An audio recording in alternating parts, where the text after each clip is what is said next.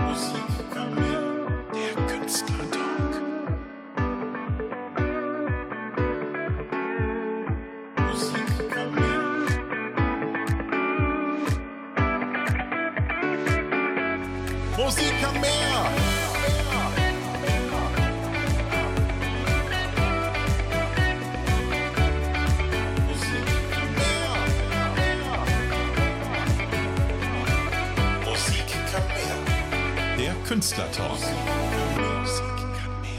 Hier sind wir mit Episode 4 vom Künstlertalk. Musik kann mehr unter dem Überthema Künstler in der Corona-Krise oder im Corona-Koma. Wie auch immer, Corona schlägt Türen zu und öffnet auch neue Türchen. Und da hat mein heutiger, auch wieder super attraktiver Gast jede Menge zu erzählen.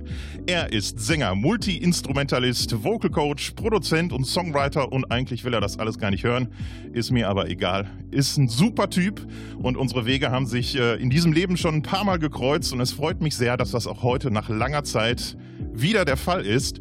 Zugeschaltet aus der wunderschönen Eifel. Marcel Stoffels, grüße dich.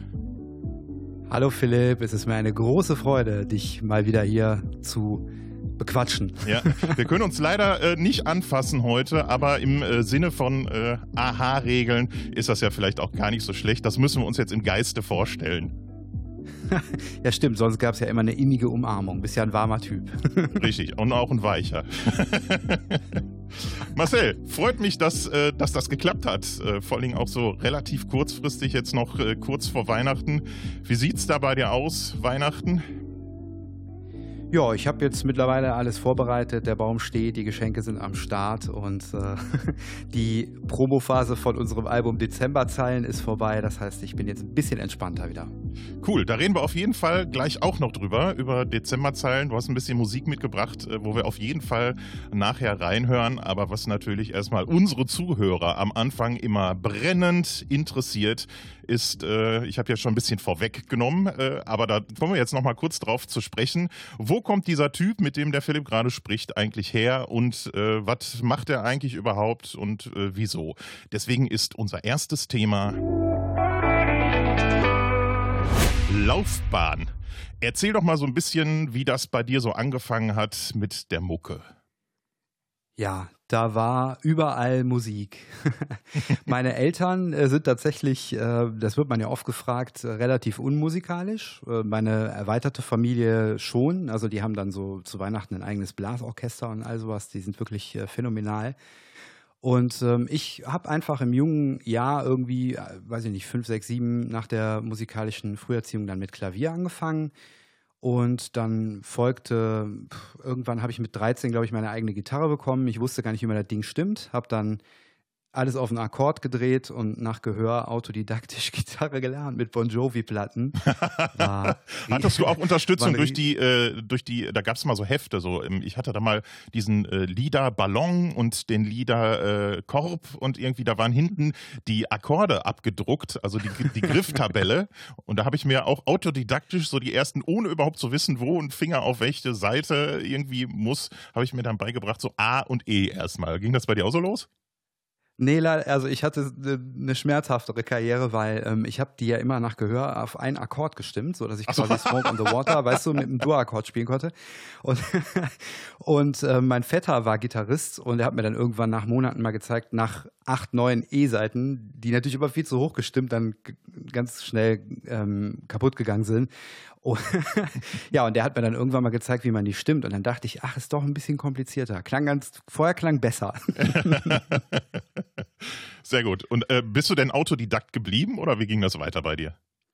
Gitarre, ja. Also ähm, ich hatte dann ein paar Jahre später das erste Mal Gesangsunterricht. Ich war so auch ähm, der Sänger, den man ähm, irgendwie, es machen musste anfangs. Die, meine Liebe zur Stimme hat sich sehr spät erst entwickelt. Also ich war sehr spät erst Sänger und ähm, mit über 20 schon. Da gab es dann die obligatorischen Coverbands, das, was wir irgendwie alle gemacht haben. Ne? Ja. Und äh, Tanzbucke acht Stunden lang und äh, am besten noch die Rock-Coverband freitags. War das in der Eifel immer so, ne? Freitag Rock, Samstag, Sonntag, Montag Tanz. Und ähm, ich habe tatsächlich meine erste Gitarrenstunde am Konservatorium dann gehabt. Und kam dann natürlich überhaupt gar nicht mehr klar, weil vor mir saß ein Jazz-Gitarre-Dozent und ich habe ja nie diese andersrum Perspektive gesehen, musst du dir vorstellen. Vor ja. mir saß also nie ein Lehrer, der gesagt hat, so spiel mal eben diese Skala. Ich war ja, war ja in Holland. Du hast das ja mitbekommen. Wir haben, es stand ja sogar da Hast schon. Hast du Niedlöck gemacht? Das stand wir sogar schon zusammen auf der Bühne, weißt du noch? Bei Henning ähm, ja. auf dem Endexamen. Genau, und ähm, ja, lange Rede, kurzer Sinn. Ich äh, war vollkommen überfordert in meiner ersten Gitarrenstunde dann mit, weiß ich nicht, 27. äh, wie, wie, wie, ging denn dann, äh, wie ging das denn vonstatten? Also jetzt haben wir ein bisschen was übersprungen zwischen 13 äh, und äh, dem Konservatorium. Äh, hast du ja erstmal schön dich durch die Penne geprügelt irgendwie und dann aber da schon gewusst, das mache ich auf jeden Fall nicht in die Richtung, dass ich irgendwie auf Lehramt studiere oder irgendwie in irgendeinen Ausbildungsberuf gehe. Ja, genau. Also ähm, jetzt arbeite ich nicht mehr an der Schule. Ich war jetzt vor kurzem tatsächlich mal ein paar Jahre als äh, Musik- und Kunst- und Klassenlehrer als Quereinsteiger an der Schule. Aber jetzt darf ich diese Geschichte endlich erzählen. Ich bin äh, mehrfach Pappen geblieben in der Schule. Ich war auf dem Gummi. Und, ja, willkommen ähm, im Club, ne? Genau, und war also so ein, ähm, meine Lehrer würden wahrscheinlich nicht glauben, dass ich auf drei Sprachen dann letztlich Musik studiert habe. Und ähm, in dieser Zeit war ich tatsächlich ganz extrem mit Pencil Case und anderen Bands auf Tour. Pencil Case war eine ursprüngliche Schülerband, die damals zu, du erinnerst dich sicherlich noch an MySpace-Zeiten. Auf jeden Fall. Hardcore-Punk-Band. Ja, ja, ja. Genau. Ja. Und damals, man hat sich ganz krass unterstützt und ich kann euch nicht erklären, wie, aber ich bin dann damals, äh, weiß ich nicht, an Bands wie Refuse, Doggy Dog und sonst irgendwas geraten im Vorprogramm und war mit 17 tatsächlich im Tourbus und ähm, war unterwegs. Und das hat mich so krass geprägt und die Schule ging dann so ähm, bergab, dass ich wusste oder dachte, ich kann nichts anderes. Heute weiß ja. ich, ich kann wenigstens Klicklaminat, aber.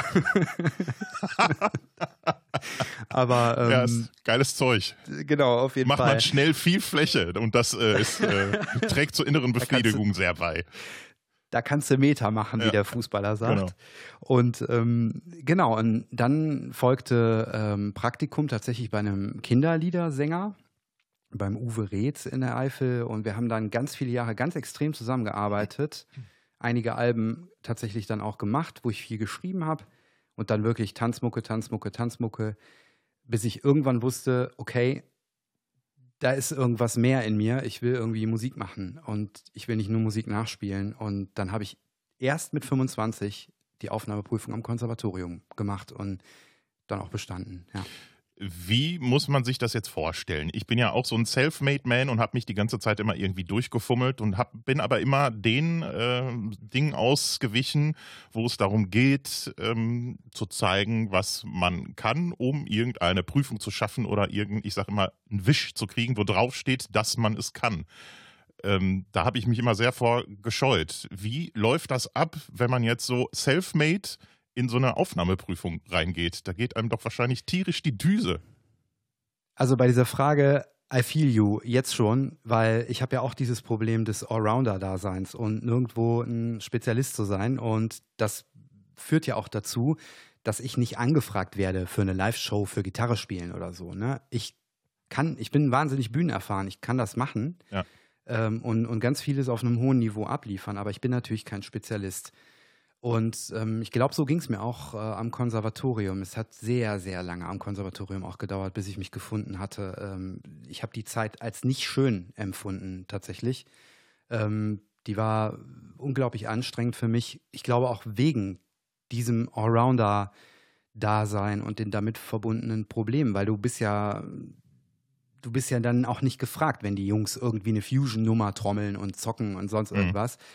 Weil du es einfach nicht liefern kannst. So, ne? Ich kann also ganz Hast du dich da in der Zeit selber unter Druck gesetzt, zu sehr? Absolut. Ja, wahnsinnig. Ich war das erste Mal natürlich unter Leuten, die ähm, zum Teil einfach auch Klassen besser waren als ich. Und ähm, das kannte ich natürlich nicht. Ich war in der Musik immer der Überflieger. Ich war immer ne, Bandleiter. Ich wusste immer, wie es geht. Ich wusste, wie man es machen kann. Ich konnte alles hören. Ähm, aber da war es ganz schwierig für mich als ja, doch so im Kopf noch so ein junger Künstler oder im Herzen noch so ein junger Künstler, ähm, meinen Platz zu finden und zu akzeptieren, was ich da irgendwie überhaupt für Qualitäten habe. Ne? Weil ich weder als virtuoser Gitarrist, wie gesagt, mhm. noch als abgefahrener ähm, Freddie Mercury-artiger Sänger ähm, irgendwie gesehen bin, noch kann ich das liefern. War genau. das nach dieser Zeit für dich ähm, nicht dann auch vielleicht eine Phase, wo du überlegt hast, muss ich mich jetzt doch hier vielleicht auf einen Bereich spezialisieren? Oh ja. Oder war das, war das nie eine Frage, die sich für dich gestellt hat? Oh, die hat sich unglaublich oft gestellt. Ich glaube sogar bis tatsächlich bis letztes Jahr, bis ich, ich habe unzählige Gespräche mit äh, Freunden auch darüber geführt, weil wir ja kennen ja alle dieses, diese ähm, Begriff Hascherei auch in der Musikbranche. Ne? Dieses Marcel Stoffels, Sänger, Songwriter, Vocal Coach, ja. Music Producer. So, und da sagte ein Marketingmann, sagte mal zu mir, das war eine ganz schöne Geschichte, mit dem habe ich ein unglaublich geiles Gespräch geführt, auch wo ich mal kapiert hatte, was überhaupt mit Wert und Rechnungen schreiben und so, dass ich, da hatte ich überhaupt mein Mindset mal komplett dazu verändert. Mhm. Und der sagte, ja, das ist so wie Brötchen, Frisuren und mehr. So, finde ich mal. Schön, dass der Podcast Musik kann mehr heißt auch. genau, ganz genau. Ja, aber, ja, aber Musik kann mehr ist ein geiler Slogan. Das, äh, das ist so wie, ich habe mit, äh, mit Freunden dann erarbeitet, Herz hörbar machen. Irgendwann habe ich kapiert, okay, beim Vocal Coaching ist dir das wichtig. Du machst Sachen wie Vielklang, wo es nicht darum geht, dich zu profilieren. Das ist eine Talentbühne, wertefreie Talentbühne. Das ist wie eine DSDS Live-Show, nur ohne Jury. Also wir wollen einfach die Leute nicht untereinander gegeneinander antreten lassen, sondern gemeinsam. Das stand hinter Musical-Produktion, das steht hinter Dezemberzeilen. Ich habe irgendwann kapiert, okay, für mich ist einfach nur eins wichtig. Herz bei der Sache irgendwie. Klingt vielleicht plakativ, aber ähm, ist es ist ganz schön einfach, wenn man diesen Kompass hat, weil dann kannst du ganz schnell entscheiden, das möchte ich nicht machen. Ja. Und du würdest aber auch sagen, du hast in der Vergangenheit natürlich auch viel ähm, gelernt und äh, bist auch öfter mal ähm, vor die Wand gelaufen. Ist das, ist, ein, ist das für dich auch ein Entwicklungsprozess? Sagst du, ohne die Erlebnisse in der Vergangenheit und die Erfahrungen, die ich da gesammelt habe, äh, wäre ich jetzt auch gar nicht an dem Punkt, mhm. dass ich ähm, so eine Überzeugung tragen könnte? Niemals, ja, da hast du vollkommen recht. Also ähm, ich bin auch generell ein Mensch, der das braucht. Ne? Ich muss immer mit dem Gesicht im Matsch liegen, bis ich kapiere, okay, das ist wirklich Matsch. Und ähm, das war irgendwie in der Musik, war das ganz genauso. Also Grenzen. Grenzen ist ein ganz riesiges Thema in, meinen, in meinem Leben. Äh, ich musste meine eigenen Grenzen kennenlernen. Und was auch ganz wichtig ist, ich konnte auch gar keine Grenzen setzen. Und wenn man keine Grenzen setzen kann, dann macht man ganz viel Fehlkommunikation. Man ist eine sensible Künstlerseele und denkt sich immer, warum rafft denn das Gegenüber nicht, dass ich dafür Geld brauche? Oder warum sieht er denn jetzt nicht, dass er mir wenigstens einen Fuffi für einen Sprit geben könnte, wenn ich schon dahin komme zum Songs schreiben? So, so bin ich damals ähm, ständig verprellt durch die Welt gelaufen und mhm. war so schlecht und so schlimm dran und, und habe nie kapiert, warum, ne, aber das hat halt viel mit Grenzen und mit Wertigkeit zu tun, glaube ich, dass du das mit dir selber mal ja. irgendwann angehen musst. Ja. Ich kann mir vorstellen, dass das eine spannende Reise ist, wenn man am Anfang einsteigt in dieses ganze äh, Musikbiss und sagt, das ist genau mein Ding. Oder auch meine Berufung oder Beruf. Was würdest du sagen, dein Musikerdasein? Was ist was ist eher äh, für dich äh, zutreffend? Berufung oder Beruf? Oder würdest du sagen, das hält sich so ein bisschen die Waage? Hält sich ein bisschen die Waage. Das, was ich mache, ist Berufung, aber der Luxus, ich höre oft Musiker sagen, ja, dieser Tage kann man so wenig Musiker sein. Also ähm, habe zwei, drei längere Unterhaltungen tatsächlich über sowas gehört. Das ist ein Luxus, den man sich meiner Meinung nach in dieser Branche nicht leisten kann ich, ich denke dabei darüber nach, dass du viele Dinge tun musst, die einfach nichts mit Musik machen zu tun haben. Also die Zeit, die ich am Instrument verbringe, die, ist, die geht gegen null. Dann gibt es eine Projektphase, wo ich mal produziere, da hänge ich den ganzen Tag an der Gitarre. Und sonst, du kennst das ja auch, ähm, Podcasts recorden oder ähm, halt Social Media Sachen. Dass ich weiß, wie man eine Instagram-Story baut, ist schon ein Wunder. Und ähm, aber solche Dinge muss man halt eben dann tatsächlich den ganzen Tag machen, weil sonst kriegt einfach keiner mit, dass es sich gibt. Woran äh, denkst du, liegt das, dass äh, einfach Musik machen nicht reicht heute? Du meinst, woran das liegt? Ja, dass, dass, dass das reicht, also dass du einfach mit dem, was du gerne machst, was du gut kannst, was aus deiner Seele kommt, äh, dass du da ohne großartige äh, Hürden äh, im beruflichen Alltag das umsetzen kannst und machen kannst, was du liebst eigentlich? Oh ja, das ist eine komplexe Frage, schöne Frage auch. Ähm, die die Sache liegt ja in der, Nat also es liegt ja in der Natur der Sache. Alles ist so schnelllebig geworden, aber das, was ich bin, ist nicht in zwei Sekunden zusammenzufassen. Ich bin kein Session-Gitarrist, da sind wir wieder beim Spezialisten, mhm. der ähm, mit ähm, Joris auf der Bühne steht und ein Selfie mit ähm, 3000 Leuten im Hintergrund äh, postet. Ergo bin ich für Leute nicht so leicht greifbar. Das, der macht irgendwas in der Musikbranche. Ne? Mhm. Und um das, was ich mache, wie zum Beispiel so ein Album Dezemberzeilen, braucht halt einfach anderthalb Jahre Zeit. Also es erfordert halt unglaublich viel Arbeit. Ähm, und das ist halt, das brauche ich dir nicht erzählen, in Zeiten von Streaming, ähm, Netflix und sonst irgendwas, wir konsumieren, konsumieren, konsumieren.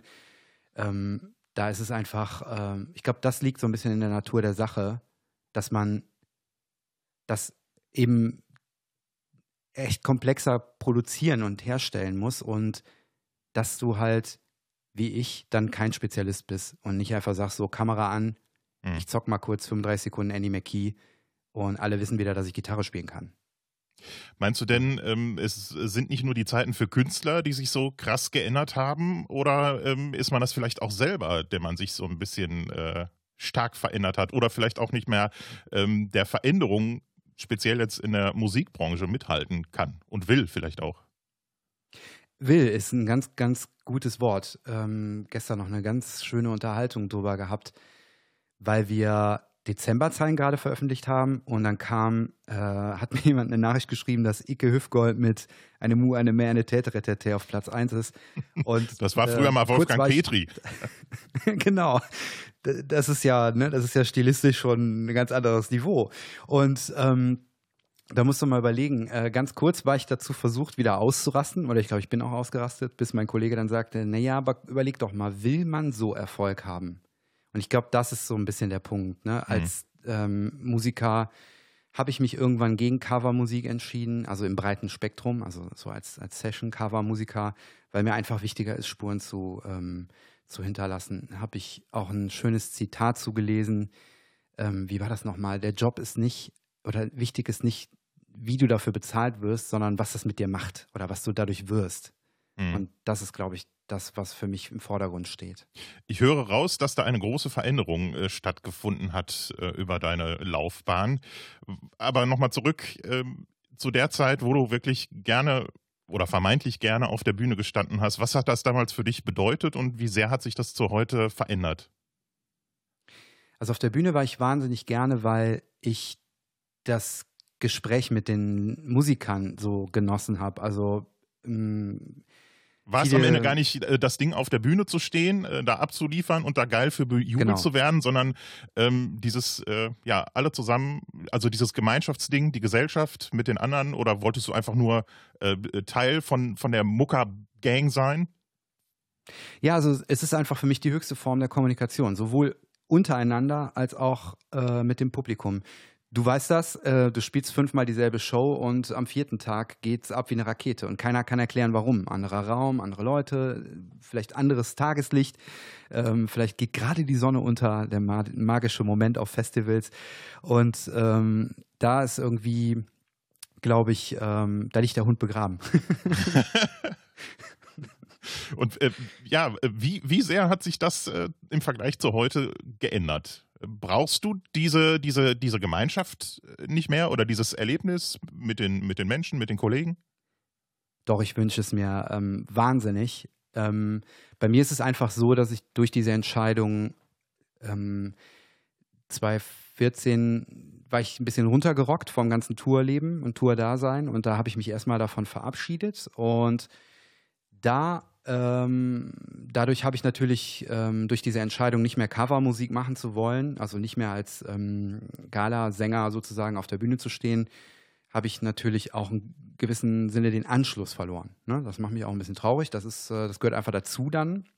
Du hast dann halt nicht mehr so schnell äh, so ein riesiges Netzwerk und für Projekte und Bands oder Herzensangelegenheiten kriegst du Leute halt nicht so leicht begeistert. Das ist in der Musikbranche leider ja ein großes Problem.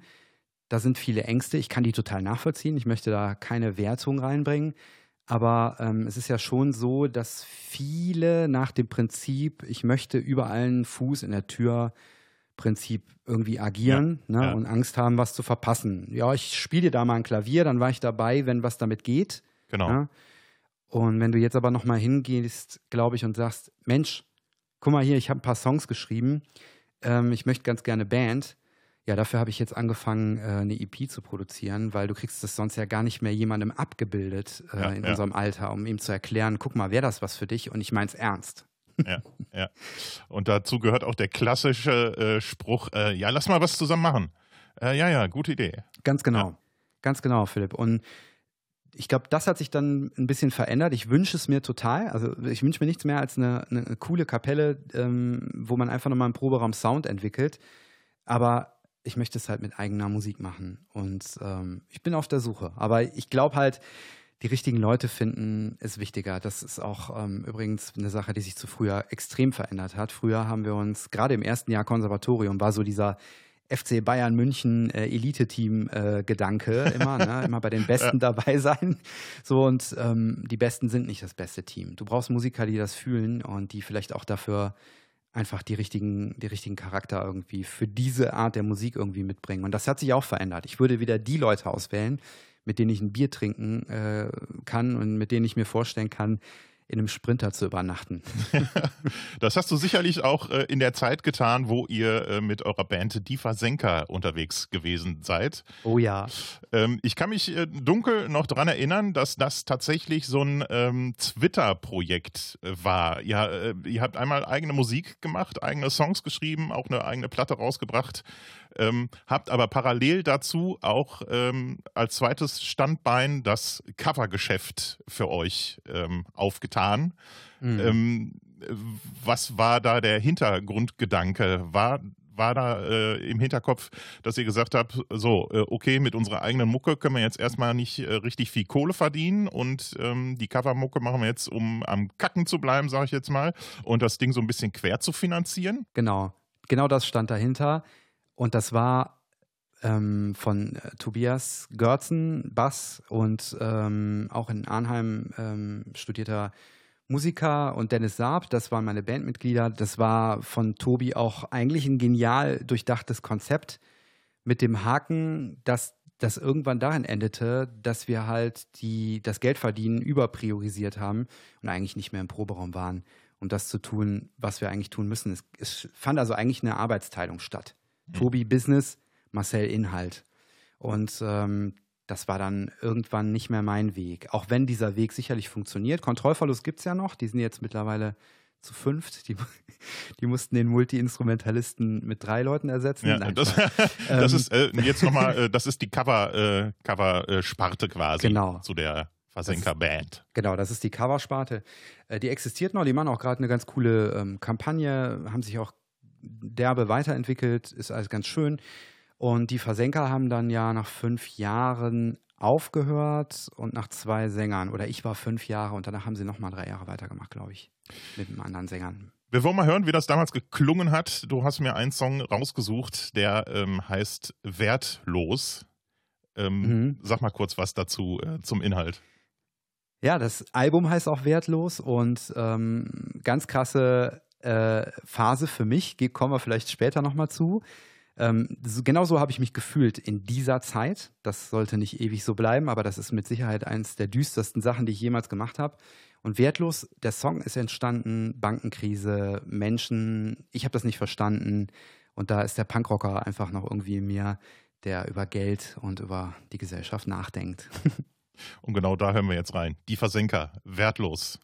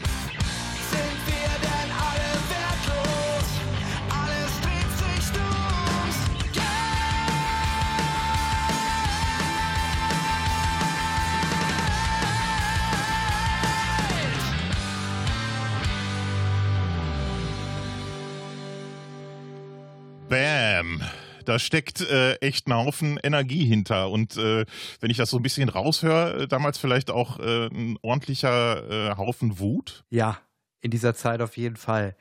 Gehört natürlich auch zu dieser Message.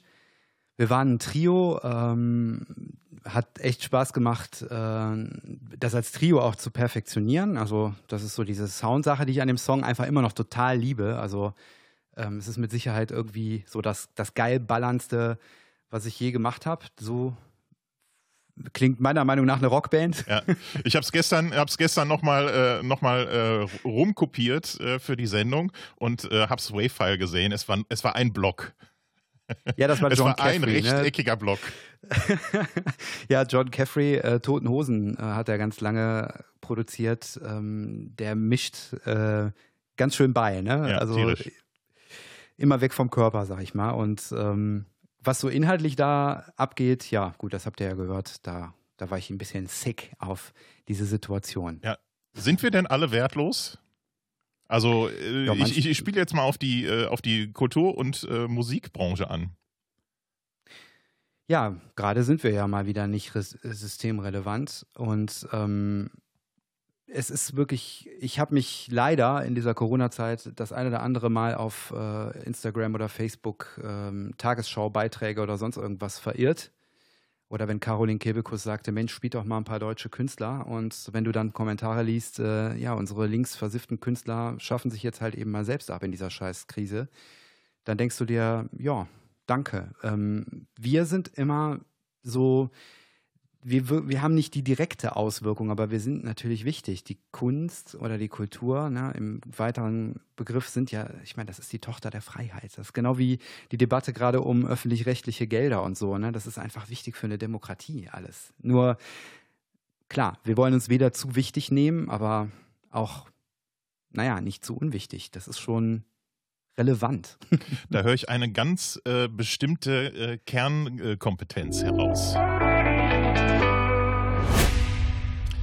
Empathiefähigkeit als äh, oh. oh als als Musiker.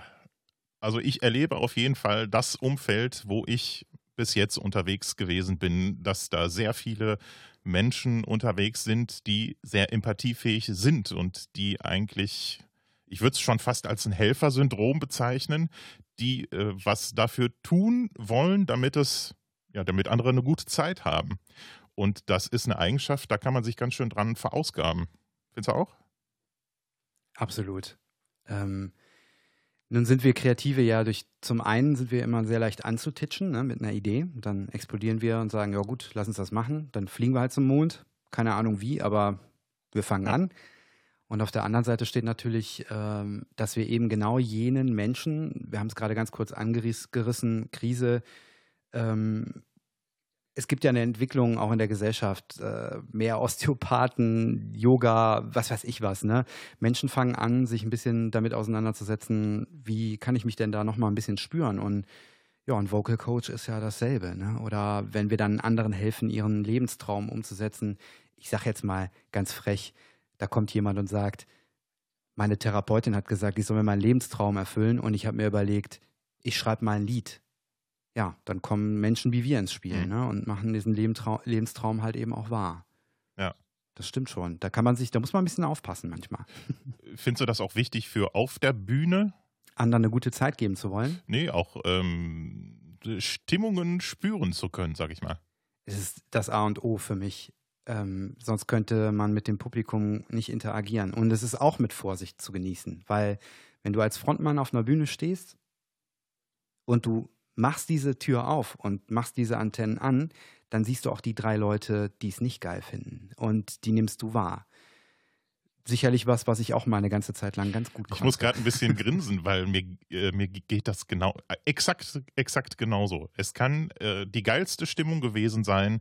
Äh, die, die, die Hütte hat gebrannt, der Laden hat gekocht, alle hatten richtig Bock und dann guckst du aber genau in die Richtung, wo jemand überhaupt nicht drauf reagiert. Und du denkst, scheiße, den habe ich nicht abgeholt. Es zählt überhaupt gar nicht, ähm, wie sehr die anderen äh, gut dabei sind, sondern äh, es zählt nur derjenige, den man da nicht abgeholt hat. Das ist, ähm, ich habe das immer als sehr bedrückend empfunden, weil äh, wenn ich auf die Bühne gegangen bin oder ähm, irgendwo gespielt habe, war auf jeden Fall immer der innere Antrieb, äh, gib alles, dass es den Leuten irgendwie gut geht, dass die Spaß haben, dass die eine gute Zeit haben, dass die, ähm, dass die auch mal abschalten können irgendwie. Mhm. Absolut. Und diese, dieses Phänomen, was du da gerade ansprichst, ähm, ja, das teile ich eins zu eins und habe damals auch oft gelernt, dass Musiker einen Gig ganz unterschiedlich erleben können und diesen das ist genauso wie, also im Studio erlebe ich das auch manchmal. Ähm, jetzt bei Dezemberzeilen war ich als Multi-Instrumentalist wieder ähm, eingesetzt und manchmal hört man dann Schlagzeuger, ja, dies näher oder da oder das oder jenes.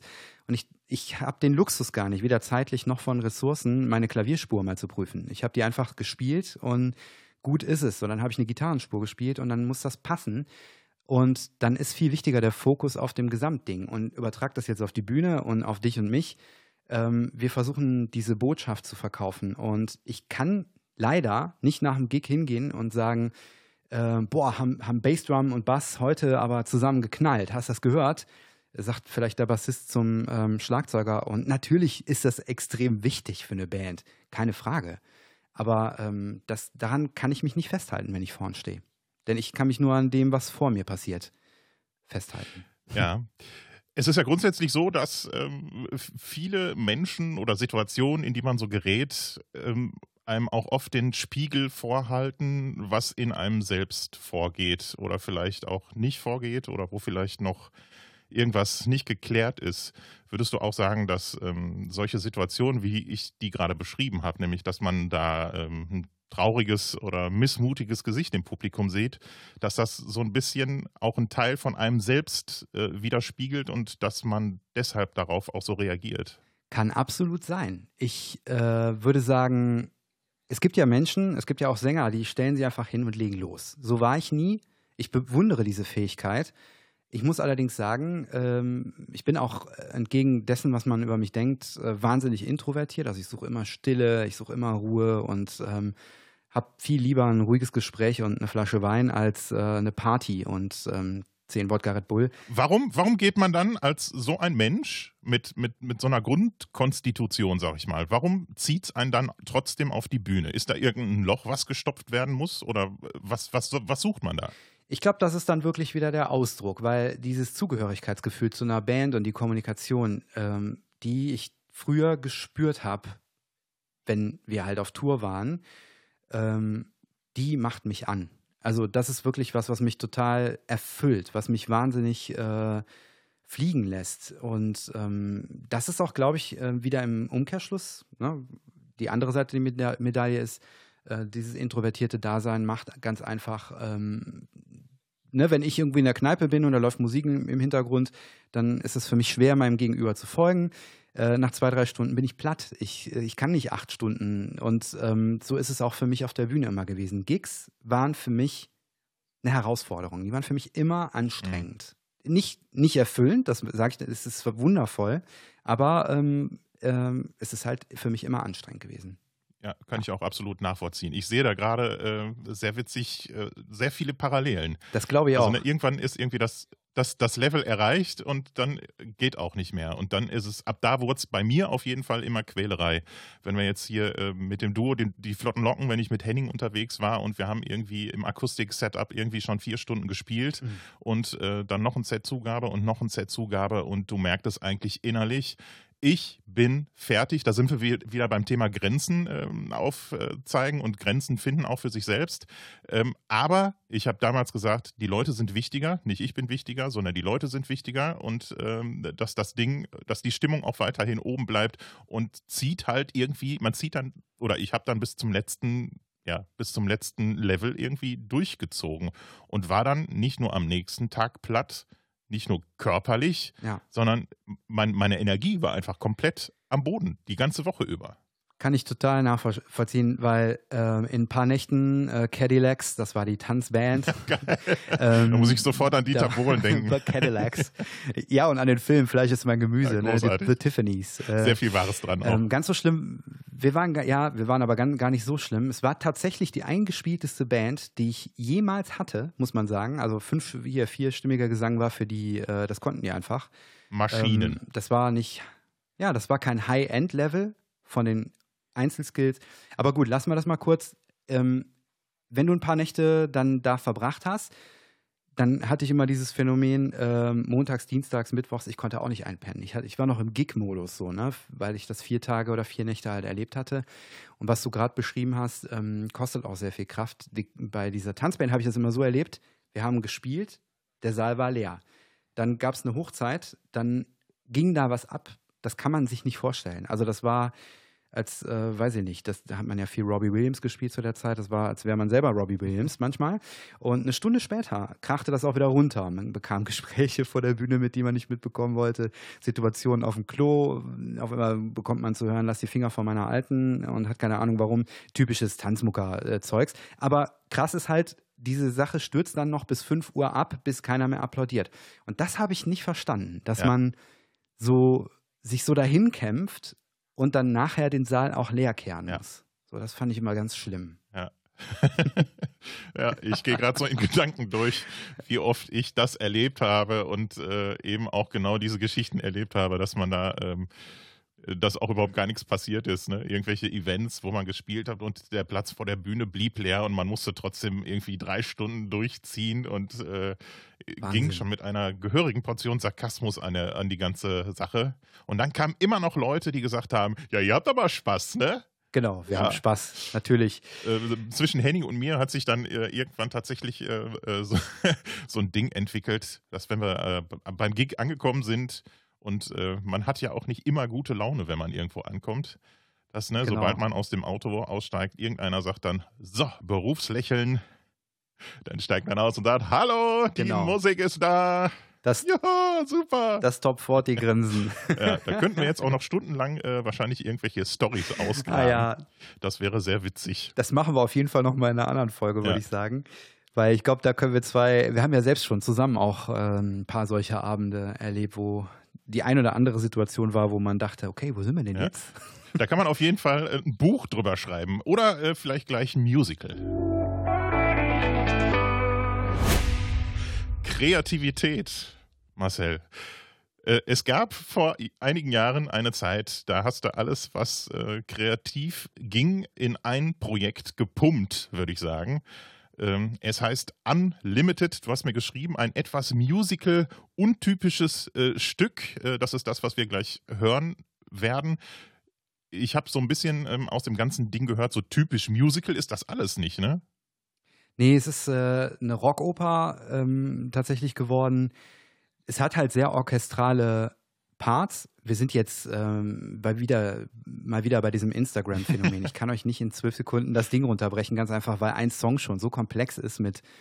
Es hat mir einfach wahnsinnig Spaß gemacht. Äh, Modulationen zwischen einzelnen Lagern in diesem Ding haben alle Klangwelten und so. Das ist so ein bisschen wie Filmmusik manchmal. Ne? Wie geht man daran? Wie kommst du auf äh, die Idee oder wie hat sich das überhaupt äh, entwickelt, dass das passiert ist bei dir? Viel unfreiwilliger, als du denkst. Ich bin einfach nur als Produzent gefragt worden. Und ähm, dann hat man mir nach und nach eröffnet, das Stück ist nicht fertig. Dann habe ich den Komponisten kennengelernt, äh, unglaublich ähm, toller Kerl, Markus Page, habe wahnsinnig viel von ihm gelernt. Ähm, der hat seinerzeit wiederum Filmmusik und der war so ganz busy mit diesem, was auch ähm, wie heißt nochmal dieser Filmkomponist ähm, hier, Time, Inception, ähm, der Popstar unter den. Oder? Hans, Hans Zimmer. Genau, Zimmer. De, Hans Zimmer ist doch der, der nicht lesen kann, ne? Also der das nicht schreibt fürs Orchester, sondern der das irgendwie mit Punkten am Rechner malt. Ich glaube auch, ne? Der Und macht, der macht dieses glaub, äh, ne? Click-and-Play-Prinzip. Genau, ich meine ja. Und der Markus Page hat halt äh, seine Abschlussarbeit sozusagen darin gemacht, äh, orchestrale Parts mit VST-Plugins oder sowas zu versehen. Bla bla bla, lange Rede, kurzer Sinn. Ähm, dadurch habe ich wahnsinnig viel äh, von ihm gelernt. Das Stück war zur Hälfte fertig. Man sagte anfangs, es fehlt nur ein Song. Geil. 13 habe ich dann geschrieben. Irgendwie 130 Minuten Musik insgesamt mit Szenen und hast du nicht gesehen. Und äh, da ist dann irgendwie alles reingepumpt. Und das Stück, was ich euch mitgebracht habe, ähm, heißt Begegnung und ist das einzige, was nicht vom Regisseur vorgesehen war. Ihr müsst euch das so vorstellen, du hast halt so eine Szene, zu der sollst du was schreiben. Da gibt es manchmal Dialoge, die müssen verarbeitet werden, einzelne Charaktere. Ist übrigens für Musiker dann auch eine unglaubliche Herausforderung, weil du musst ja, in dem Fall war das ja keine professionelle Produktion, das heißt, ich hatte jetzt nicht Sänger, denen ich das schreiben muss. Ich musste also Pi mal Daumen raten, was kann ein Amateursänger oder vielleicht ein Semi-Profi oder ein Profi so gerade umsetzen an Tonlagen. Und die müssen ja miteinander müssen die agieren. Und ähm, in diesem Stück gibt es eine Szene, wo die beiden Antagonisten sozusagen aufeinanderprallen. Ähm, die äh, fundamentalistische Sektenführerin Zoe, natürlich gut getarnt unter dem Deckmantel eines Engelchens, und der kapitalistische, äh, machtgeile Alexis. Ähm, und die treffen sich in dieser Szene im Wald. Und nachdem sie sich halt ganz oft beschimpfen, wie das so wo, wie wir das genau heute dieser Tage mal wieder erleben mit Querdenkern. Und damals war auch AfD ein großes Thema. Deswegen fand ich das Musical auch cool und hatte da Bock drauf. Ähm, es ist einfach so, als die sich dann näher kommen und sich in die Augen blicken, da fangen sie an, sich Fragen zu stellen. Und diese Szene ist dann irgendwie einfach entstanden. Ja. Ich habe ähm, in meiner Laufbahn ja auch immer den Wunsch gehabt, ich möchte mal ein Musical schreiben, weil das bei mir auch, habe ich auch äh, in der letzten Folge erzählt, dass alles irgendwie angefangen hat mit einem Musical an der Schule. Welchen Bezug zum Musical hast du denn? Äh, erstmal ein Tipp von mir, mach's nicht.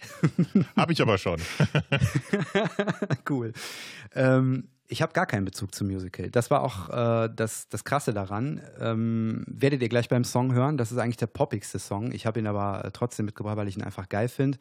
Aber ich musste halt in einem wahnsinnigen Schnelldurchlauf lernen, wie funktioniert das so Pi mal Daumen mit szenischer Musik, äh, um es zu Ende zu bringen. Ja. Da hören wir jetzt mal rein. In Begegnung aus dem Musical Unlimited.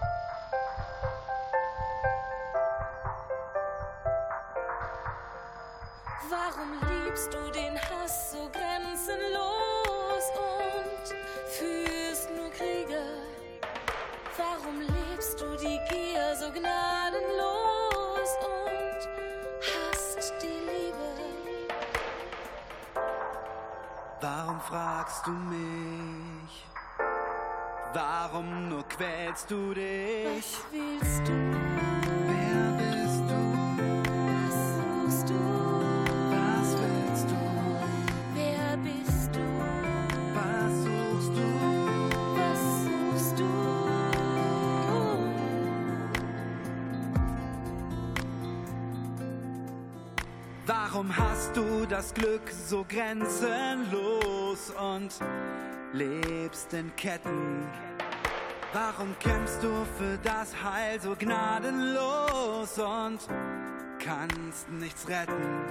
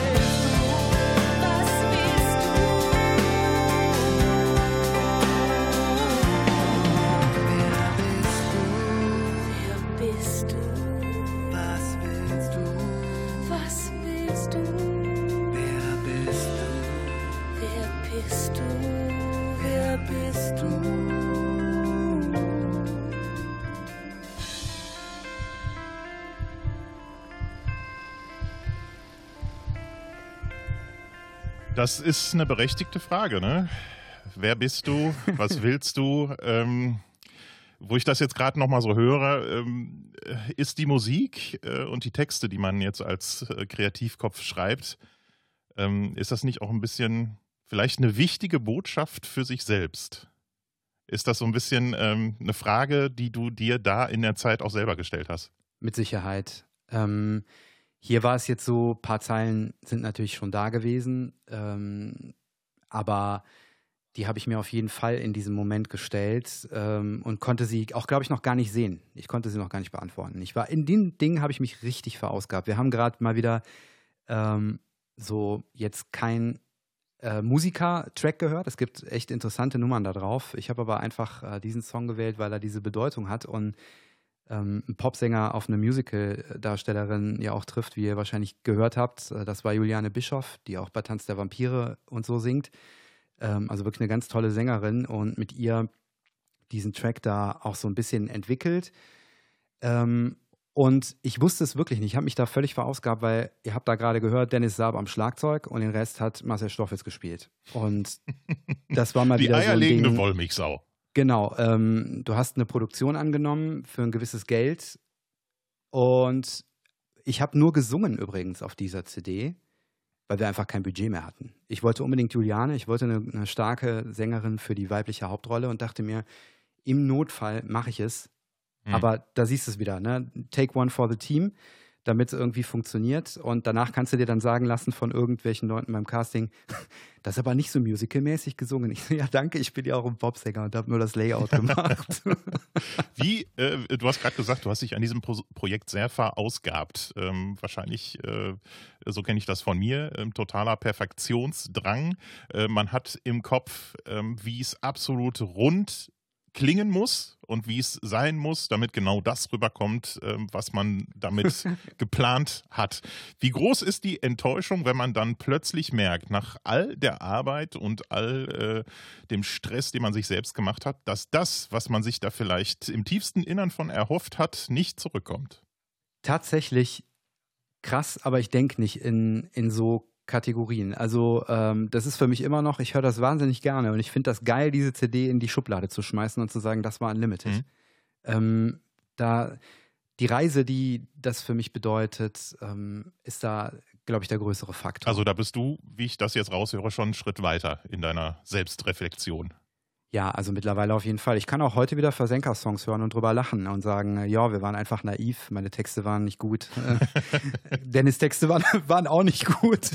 Also wir haben einfach versucht und ähm, haben, haben unsere Sache irgendwie äh, gemacht. Aber wir haben auch Entscheidungen getroffen ne? und haben es durchgezogen. Und ähm, wie du es gerade schon ansprachst, da musste ich schon ein bisschen lachen bei deiner Frage, weil äh, man glaubt ja immer, es sei das Letzte, was von diesem Künstler auf dem Planeten gehört wird. Und in den Geschichtsbüchern wird irgendwann mal stehen, als Marcel Stoffels Unlimited schrieb, Genau, war ein ganz da großer. er sich dabei, genau, ähm, und diese, habt ihr diese mixolydische äh, Skala da gehört? Das ist seine Handschrift.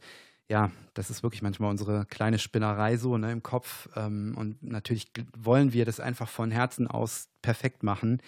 Aber die Realität sieht leider ganz anders aus mit drei Akkorden. Und ähm, ich will jetzt nicht wieder drauf rumreiten, aber Icke Hüftgold und eine Mu, eine mehr, eine verdienst du nun mal mehr Geld. Ja. Ich möchte noch, Da fand ich deine Sachen übrigens cool, ne? Sorry, dass ich mal kurz gegen äh, ja, darfst du gerne machen. frage, aber ähm, du hast ja mal diese ja doch schon ziemlich coolen Selbstbotschaften, Schlagerartigen, aber doch ziemlich cool ausgereiften Pop gemacht mit Lass dich einfach fallen und äh, ich will mehr, ich will mehr, Mehr, davon. mehr davon hieß die. Ja, ich stand voll drauf. Also Philipp, muss ich jetzt mal zurückfragen, warum ist dieses Album nicht fertig? Tja, das ist eine, eine gute Frage. Irgendwann war es zu spät. Irgendwann. Ähm, man hat irgendwie so lange dran rumgeschraubt und ich war natürlich in der Phase auch total unsicher, ob das, was ich da äh, produziert habe oder was, was da überhaupt produziert wird, ob das überhaupt. Es war immer dieser Erfolgsgedanke im Hinterkopf. Das muss erfolgreich werden, sonst äh, gehe ich innerlich kaputt. Da war ganz viel bei, was auch, äh, was ich ja gerade schon angesprochen hatte, einfach so Selbstoffenbarung war und vielleicht auch so ein bisschen ähm, äh, ja, Selbstmotivation oder eine Botschaft von, sag ich jetzt mal, von meinem höheren Ich irgendwie äh, durch die Musik, dass ich da wahnsinnig große Angst hatte, dass wenn das fertig wird und das will keiner hören, dann bin ich am Boden. Und ich glaube heute, das ist der Grund, warum das am Ende nie fertig geworden ist. Das kann ich total Ich nachvollziehen. habe irgendwann gesagt, ähm, jetzt haben wir so lange dran rumgeschraubt, jetzt finde ich es irgendwie nicht mehr geil und äh, noch ein bisschen später habe ich gesagt, jetzt bin ich das auch nicht mehr. Jetzt äh, spiegelt, spiegeln diese Songs einfach nicht mein Inneres mehr wieder. Ist ja abgefahren. Ja, Zeitfenster, ne? Das, das ist echt so ein Ding. Ey, Wahnsinn. Also hätte ich nicht gedacht, dass das mal jemand so auf den Punkt bringt. Aber ähm, das ist auch nochmal ein Punkt, ne? Du bist als Künstler halt eben, wenn du da irgendwas machst, Künstler. Chopin war ein Künstler, ich nicht, aber ich bin künstlerischer Musiker. Der, ich, ähm, Kreativer, sagen wir kreativer. genau, genau, kreativer. Ein Erschaffender. Ähm, du hast dann so ein Zeitfenster und das kann halt vorbei sein. Und es ist halt wirklich auch eine Kunst, damit klarzukommen, dann auch später zu sagen, okay, das war mein damaliges Ich und es war eigentlich geil. Ja. Ist eigentlich witzig. Ich hab, klar, habe ich da öfter noch drüber nachgedacht, ne, dass ich gesagt habe, ach komm, äh, vielleicht doch noch mal ran und vielleicht einfach noch mal neu aufnehmen. Ich habe, äh, ich glaube zwei, drei, zwei oder drei Jahre später habe ich angefangen, so eine kleine Akustiktour zu spielen, äh, habe so kleine Jobs gemacht, solo einfach mit Gitarre und habe geguckt, ähm, ob ich damit noch was transportieren kann und habe aber auch da gemerkt, ähm, es war immer der Gedanke, jetzt geht's nicht, äh, irgendwie geht's jetzt auch nicht weiter. Ich, ähm, das war noch nicht mal Erfolgs Sucht, sondern äh, ja, es klingt vielleicht ein bisschen abgehobener, aber ich meinte, das müssen alle hören, verstehen und lernen. Das, ähm, diese Gedanken sollte jeder haben und äh, damit sollte sich jeder auseinandersetzen. Das war damals meine Motivation.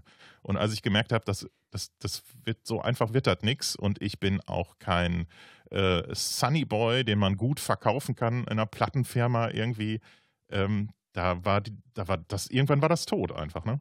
Also ich reihe mich da total ein, aber wie anmaßend von uns, ne? Aber das gehört wahrscheinlich dazu ähm, zum Lernen, so, ne? Dass man, dass man, ich meine, du kommst dann ja irgendwann über zig Umwege bei Botschaften an, die aus deinem Herzen rauskommen und dann, genau, dann ist das Loslassen wieder der Punkt, ne? Lass die einfach fallen, da sind wir dann. Und wenn du das jetzt mal überträgst auf Schüler, Vocal Coaching, Songwriting, wir, ich erlebe auch viele junge Sänger im Studio, ähm, da merkt man noch, ähm, ist auch nicht blöde gemeint, aber da ist die Inkompetenz noch so groß, dass sie die eigene Inkompetenz noch nicht bemerken. Also das Reflexionsniveau ist noch null. Mhm. Ne? Und ich habe das früher nie verstanden, wenn Leute sagten, man muss sich noch finden, du musst dich noch finden, du weißt noch nicht, wer du bist und sonst irgendwas. Was soll das heißen? Ich muss mich nicht finden, ich bin immer an der Bar. und ähm, irgendwie ähm, dachte ich dann, äh, was soll der Mist? Aber jetzt aus heutiger Sicht kann ich das total nachvollziehen. So, wenn ich, ne, wenn ich dann junge, jüngere Leute sehe, denke ich immer, wenn du mit Songwriting-Schülern über Texte sprichst und, und, und die sagen immer, ja, ich mache das aber so, ja, aber es versteht keiner. Ja, aber ich mache das halt so. Ja. Ne? Und da denke ich mir, genau so war ich damals auch. Krass. Damals, wie, wie das klingt. Ich bin 38, ich bin ein junger Hüpfer. Dazu passt die nächste Headline vielleicht auch noch ganz gut, nämlich Motivation. Ich glaube, die Motivation, äh, Musik zu machen oder Musik zu schreiben, ändert sich einfach auch äh, über die Zeit, über die Entwicklung. Ich, ne, ganz am Anfang war es doch sicherlich auch bei dir eine andere Motivation, äh, das zu machen, was du vielleicht ja auch heute noch tust, oder? Als, als, als heute? Total. Anfangs wusste ich noch gar nicht, glaube ich. Da habe ich einfach gedacht, Musik ist cool, ich mache Musik. Ja, oder war da die Motivation, äh, äh, Zu gefallen? ich, ich, ich will geil, ah, ich will geil sein, ich will es jetzt wissen irgendwie. Ja, auf jeden Fall, klar. Wür- Würde ich mich, würde ich lügen, wenn, wenn das nicht auch mal irgendwie ein Punkt gewesen wäre. Also, Was ist heute deine Motivation? Ist das, ein, ist das ähm, der tiefere Sinn im Tun? ja, absolut. Ähm, Weiterentwicklung, Spuren hinterlassen, Menschen mir helfen. Ja, da kommt ja wieder der Slogan, Her mein Hör das Herz hörbar zu machen irgendwie. Ne? Das steckt irgendwie hinter dem Tun. Und ich, was ich heute schreibe, sind Sachen, die mich bewegen und die mich wirklich auch berühren. Das kannst du jetzt auf, ich produziere gerade eine EP, ähm, Internet Mess wird irgendwie das neue Projekt. Da habe ich ganz viele Jahre an den Texten geschrieben. Das ist so ein bisschen ähnlich wie bei deinen deutschen Songs. Ähm, da habe ich mich auch ganz viel damit auseinandergesetzt. Ähm, wer bin ich? Was will ich sagen? Was will ich tun? Du hast ja jetzt äh, vorhin schon, um nochmal den Bogen zu kriegen, ähm, auch von deinem äh, letzten Projekt, wo jetzt die Promophase quasi für dich erstmal äh, ein bisschen abgeschlossen ist, erzählt. Äh, und zwar dem Projekt 4 dafür. Dezemberzeilen heißt die Platte. Und ähm, ich habe letzte Woche schon reingehört, als wir erstmalig wieder in Kontakt äh, getreten sind. Ähm, ein schönes Weihnachtsalbum mit, ähm, ja, mit schönen ähm, Hörspielelementen auch, dass das fast schon so ein, ähm, ja, auch schon einen Musical-artigen Verlauf hat. Was war hinter dieser Produktion deine Motivation? Markus kam an und meinte, lass uns ein Weihnachtsalbum machen, irgendwas Cooles, lass uns eigene Songs machen.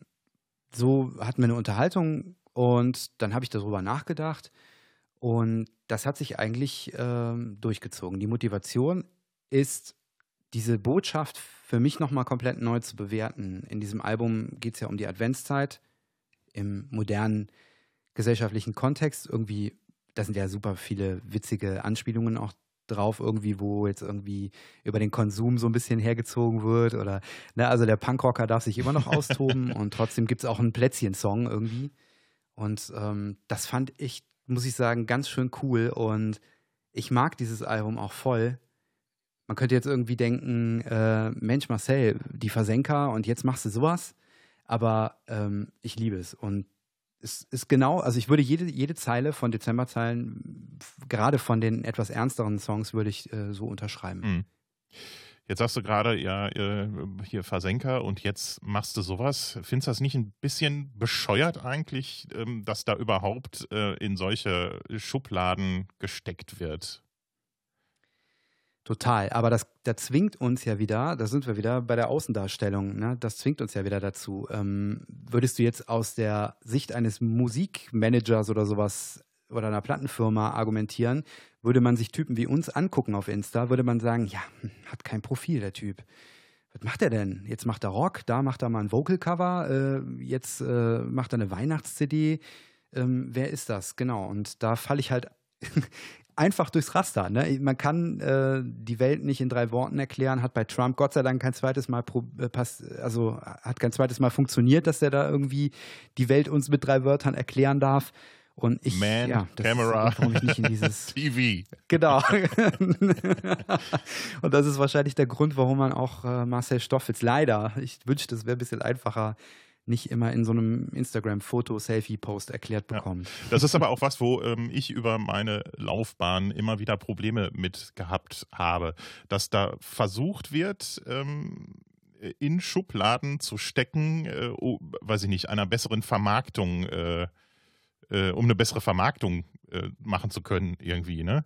Wie, wie, wie stehst du da zu diesem ganzen, äh, ich sag mal, ähm, ja, ich bin und oder das ist bla bla im Musikbiss? Ja, das, ich finde das ganz schwierig. Also, es geht doch darum, Spuren zu hinterlassen. Also zumindest für mich. Ich denke mir, äh, auch wenn du schreibst ja Songs, ich schreibe Songs, so das mache ich doch aus dem Grund. So. Und weil ich irgendwie Menschen erreichen will. Und es ist für mich doch das Größte. Also es gibt doch kein schöneres Gefühl, als dass jetzt irgendwie Leute Dezemberzeilen, ich habe es jetzt ein paar Mal wirklich geschrieben bekommen, äh, dieses Album am Adventsfrühstückstisch hören. Also nicht mal einfach streamen, mal gerade hören, was macht der Marcel da, ist das peinlich oder ist das cool, sondern mal kurz äh, sich die Zeit nehmen und das Album wirklich hören. So, und darum geht es irgendwie für mich. Und deswegen, das ist ganz schwierig. Ähm, du müsstest ja immer weiter denselben Stiefel bedienen irgendwie. Und das bin ich einfach nicht. Ich glaube, du auch Nee. nicht. Du hast Facetten ohne Ende. Genau. Und die, äh, die möchten ja auch irgendwie raus. Also du kannst ja nicht nur, Ja. also nicht jetzt, wenn, wenn das jetzt mega laufen sollte und irgendein Verlag sagt, geil, nehmen wir mit auf und wir machen das Ding ganz fett, da müsste aber jedes Jahr eine neue äh, Dezemberzeilenplatte rausbringen. Was würdest du sagen? Ja, wir Das ist, äh, ne, ich weiß, das paar, ist so äh, eine, äh, eine, sch- eine schwierige Frage, weil man ja Hm. auch äh, noch ein bisschen Geld verdienen möchte und muss. Ich glaube, aber das kannst du entscheiden. Das kriegt man, glaube ich, so gerade noch auf die Kette. Ähm, was ich ja viel mache, ist Schulbuchverlag-Vertonung. für Klett, äh, also das heißt für Englischbücher, schreibe ich so Popsongs. Wir machen das auch wirklich cool. Ne? Ich weiß nicht, ob ihr euch mit We Lehrwerken schon mal beschäftigt habt, aber da ist meistens so wirklich Alleinunterhalter Keyboard-Mucke drauf, ähm, von irgendeinem Musiklehrer gemacht. Hat alles bestimmt seine Berechtigung gehabt in den 80er, 90ern. Aber wenn man jetzt ein Kind vom Hocker hauen will, ähm, dann muss man das irgendwie anders machen. Und übrigens möchte ich da mal eine kleine Lanze für Kindermusik brechen. Kinder kapieren viel, viel, viel, viel mehr, als wir ihnen zutrauen. Auf jeden Fall. Das ist mir auch in der Schule aufgefallen. Also das ist furchtbar, mit was wir die in der sechsten Klasse irgendwie konfrontieren, äh, musikalisch mit Bing, Bing, Bing, Bing, Bing, Bing, Bing. Du weißt schon, ne? Und Schreib mal eine, äh, eine Analyse. Genau, und dann machen wir so ähm, Bruno Mars-artige Songs irgendwie. Und da ist es dann ja passiert, dass mehr Aufträge kamen. Das heißt, ich habe dann mehrere Schulbücher vertont. Das sind übrigens auch sehr schöne Jobs, das macht wahnsinnig Spaß. Und da heißt es dann auch liefern, aber da heißt es auch leider Augen zu und durch, denn da ist so ein Autorenteam im Hintergrund und die sagen einfach, nö, muss kurz, nö, das Geräusch muss weg und da ist nichts mit austoben und schön machen. Da musst du so mischen, dass der Gesang hörbar ist, da musst du so schreiben, dass die glücklich sind und sonst äh, gar nichts. Und da fügt man sich dann eben einfach auch mal ein. Also diese Seite gibt es auch an mir. Ich kann auch, wenn jemand oben steht und das Projekt leitet, kann ich auch einfach nur arbeiten. Kannst du dich da gut ähm, ja, unterordnen, sag ich mal? Ähm, weil ich das für mich so erlebe, wenn ich an einem Projekt arbeite und ich äh, mache noch hier und mache noch da und da passt vielleicht äh, noch das rein und da noch äh, die Dynamik und dann noch der Sound oder ne, dass man da wirklich äh, auf alle Feinheiten irgendwie Acht gibt und dann kommt jemand, man zeigt das schön gemalte Bild und sagt, ja, ja, das hier, das muss aber weg.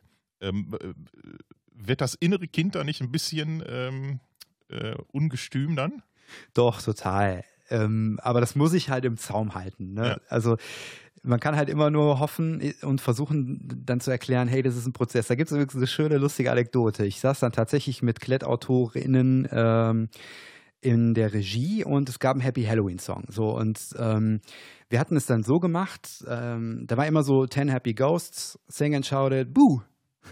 Ne, es war so ein Blues-Ding, war super lustig. Dann kam 10 Happy Spiders, 10 Happy whatever, ne? Und am Ende Scary Spooky Halloween Night und alle rasten aus. So, und dann knallte eine Tür zu bei uns im Song und die Monster, so hatte ich es mir vorgestellt in meinem kreativen Kopf, die feiern halt hinter verschlossenen Tür die Party einfach weiter. Und dann sagte die Autorin zu mir, die drehte sich so um, stille im Studio und sagte, also, eine Tür im Wald? Ich weiß nicht. Wegen dieser Türknallen, ne? Und dann, dann habe ich mich auch umgedreht und habe gesagt, aber ganz ehrlich, ich habe auch noch nie eine Spinne an der Wand hängen gesehen, die Buh ruft. und dann mussten wir erstmal laut lachen und dann äh, war das Eis ein bisschen gebrochen. Aber manchmal, klar, hat jeder seinen eigenen Film und sein eigenes Bild schon im Kopf. Das haben so Autoren natürlich auch. Hattest du das bei dem Song Komm und reich mir deine Hand von den Dezemberzeilen auch? Da hatte ich das, ja. Das ist eine ganz, ganz weirde Geschichte, dieses äh, Ding. Ganz naive ähm, Nummer und ich habe mir immer so gedacht, ich habe viele Gespräche darüber geführt, vor, lange vor dieser Corona-Krise. Mir kam die Welt immer kälter vor. Ich dachte irgendwie, was ist los, Leute? Können wir uns nicht mehr die Tür aufhalten, wenn du mit einem Paket vor der Post stehst? Wir gucken uns nicht mehr an, wir glotzen auf unser Handy. Ähm, ich könnte jetzt tausend solcher. Grüßen nicht. Genau, ich könnte tausend solcher Sachen aufzählen. Du, du auch. Ich sehe, ähm, wir sind da einer Meinung und jetzt habe ich mir natürlich gedacht, gut, du kannst das jetzt wieder à la Marcel verpacken, aber dann kapiert das keiner. Drum ähm, habe ich mit Komm und Reich mit deiner Hand mit einer Gesangsschülerin, die auch erst 19 ist. Das finde ich auch einfach äh, eine coole Sache, das einfach zu machen und drauf zu pfeifen und dir nicht irgendwie die geilste Sängerin, die du kennst, irgendwie zu suchen, sondern jemanden, der das einfach fühlt. Und die Lotti hat ja auch diesen, diese Single da ähm, gesungen. Naja, lange Rede, kurzer Sinn. Der war irgendwie, äh, diese Botschaft stand im Raum und ich wollte auf eine ganz naive und ganz verständliche Art und Weise sagen: Mensch, Leute, ähm, jetzt sehen wir es bei Corona wieder, Querdenker und so weiter, wir schlagen Keile in unsere Gesellschaft, die sind so tief, da klaffen Wunden. Das, was wir da gerade erleben, ist meiner Meinung nach ein gesellschaftliches Problem, was wir nicht erst seit jetzt Nee. haben. Nee, das, Ja, wollt, das wollte ich auch gerade sagen. Das wird jetzt gerade sichtbar. Das schwelt ja, glaube ich, schon die ganze Zeit. Absolut, da, da, da pumpen diese Sachen unter der Oberfläche rum und das ist, äh, meine Freundin ist, ähm, ist Hausärztin, da erlebt man auch, ähm, viel, kriegt man auch viele Geschichten mit, worüber man Songs schreiben könnte. Menschen glauben, dass sie ein gottgegebenes Recht auf Gesundheit haben und so. Ne? Wir sind so weit weg von uns selber. Wir müssen für diese Sachen auch ein bisschen was tun. Wir müssen, müssen auch mal zuhören einander. Ne? Ich meine, ich könnte, ich habe jetzt gerade das Fass aufgemacht, wir könnten jetzt noch zwölf Ebenen da reinschmeißen, bringt alles nichts. Der Punkt ist, ähm, bei Kommen Reich mit der Hand war einfach die Vision da, ja, reicht euch doch mal einfach die Hand und schmeißt das, schmeißt die Zweifel über den über Bord und denkt mit dem Herzen. Und da hören wir jetzt rein. Komm und reich mir deine Hand vom Album Dezemberzeilen von Vier dafür.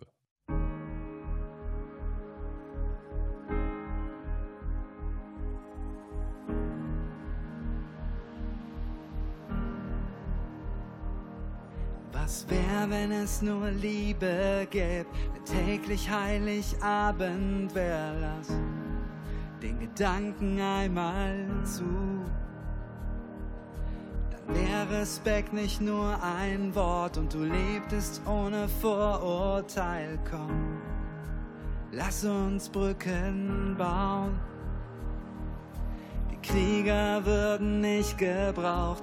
Der Traum vom Frieden wär kein Traum. Lasst alle Waffen einfach fallen.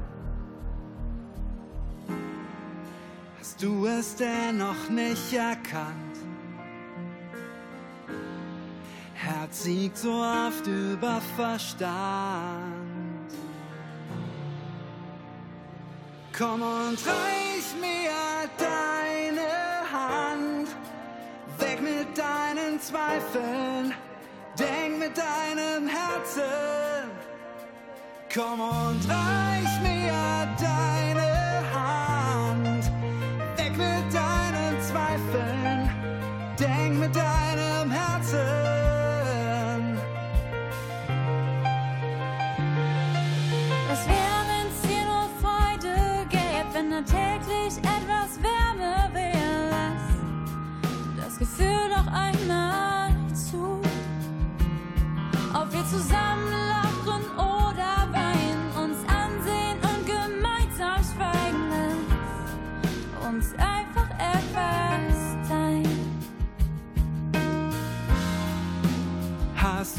denn jetzt erkannt? Herz siegt so oft über Verstand. Komm und reich mir deine Hand. Weg mit deinen Zweifeln. Denk mit deinem Herzen. Komm und reich mir deine Hand. Weg mit deinen Zweifeln.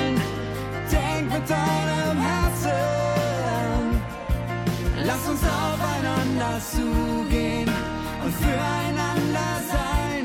Komm, ich reich dir meine Hand, dann sind wir stärker als allein. Lass uns aufeinander zugehen und füreinander sein. Komm, ich reich dir meine Hand, dann sind wir stärker als allein.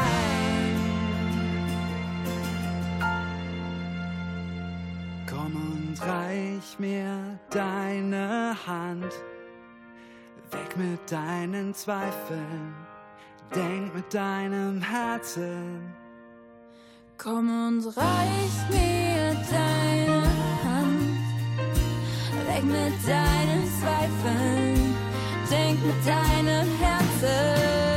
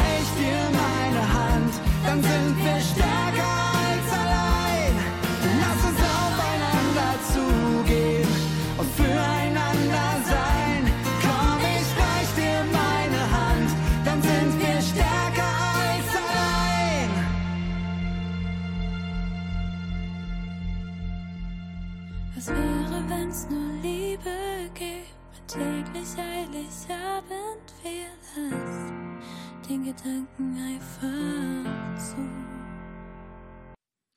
Da kriege ich ganz ehrlich äh, jetzt schon wieder Gänsehaut, wenn ich äh, diese letzte Phrase höre. Ähm, mir geht's, äh, muss jetzt mal äh, selbst reflektierend loswerden, dass es mir besonders zur Weihnachtszeit immer, es, es war immer irgendwie schwierig für mich, weil ich immer das ganze Jahr über erlebt habe, ähm, wie sehr ähm, die Menschen äh, gegeneinander gearbeitet haben, ähm, auf den Finger äh, mit anderen, äh, auf andere gezeigt haben, ähm, irgendeinen Sündenbock gesucht haben und dann kam die Weihnachtszeit und dann war plötzlich irgendwie alles Friede, Freude, Eierkuchen und das habe ich nie verstanden. Das habe ich früher schon nicht verstanden und das verstehe ich bis heute nicht. Dass man äh, da nicht Tacheles redet und ehrlich miteinander umgeht.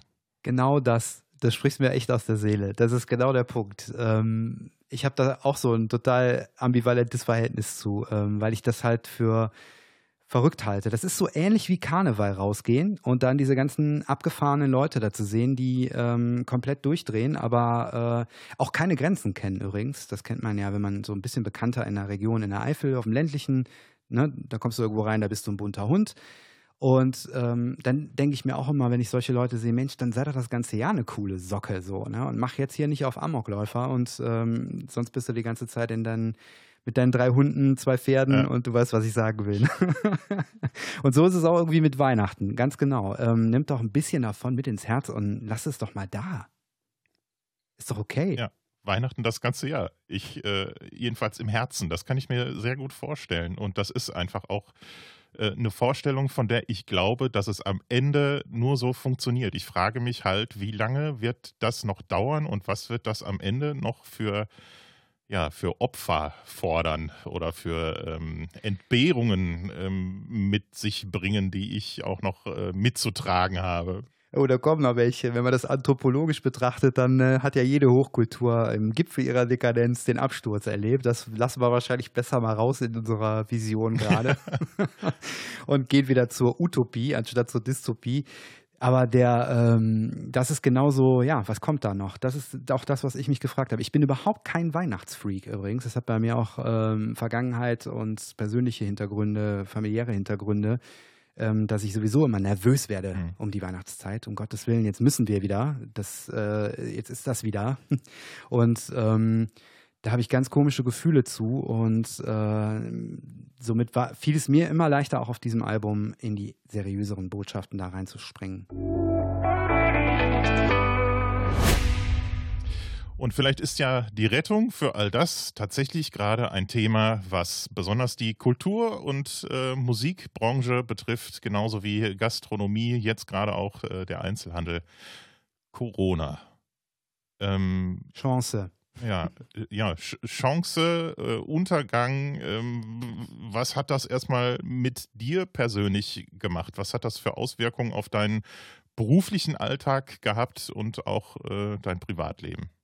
Also erstmal vorweg ist es schrecklich. Wenn ich da jetzt ein bisschen äh, naiv und vielleicht positiv drüber spreche, dann äh, möchte ich das nur ganz kurz mal eben gesagt haben. Also ich nehme diese Krankheit unglaublich ernst und das Menschensterben finde ich absurd, dass wir das die ganze Zeit relativieren müssen äh, mit irgendwelchen Zahlen. Dass wir da überhaupt drüber diskutieren müssen. Genau, da müssen wir gar nicht drüber diskutieren.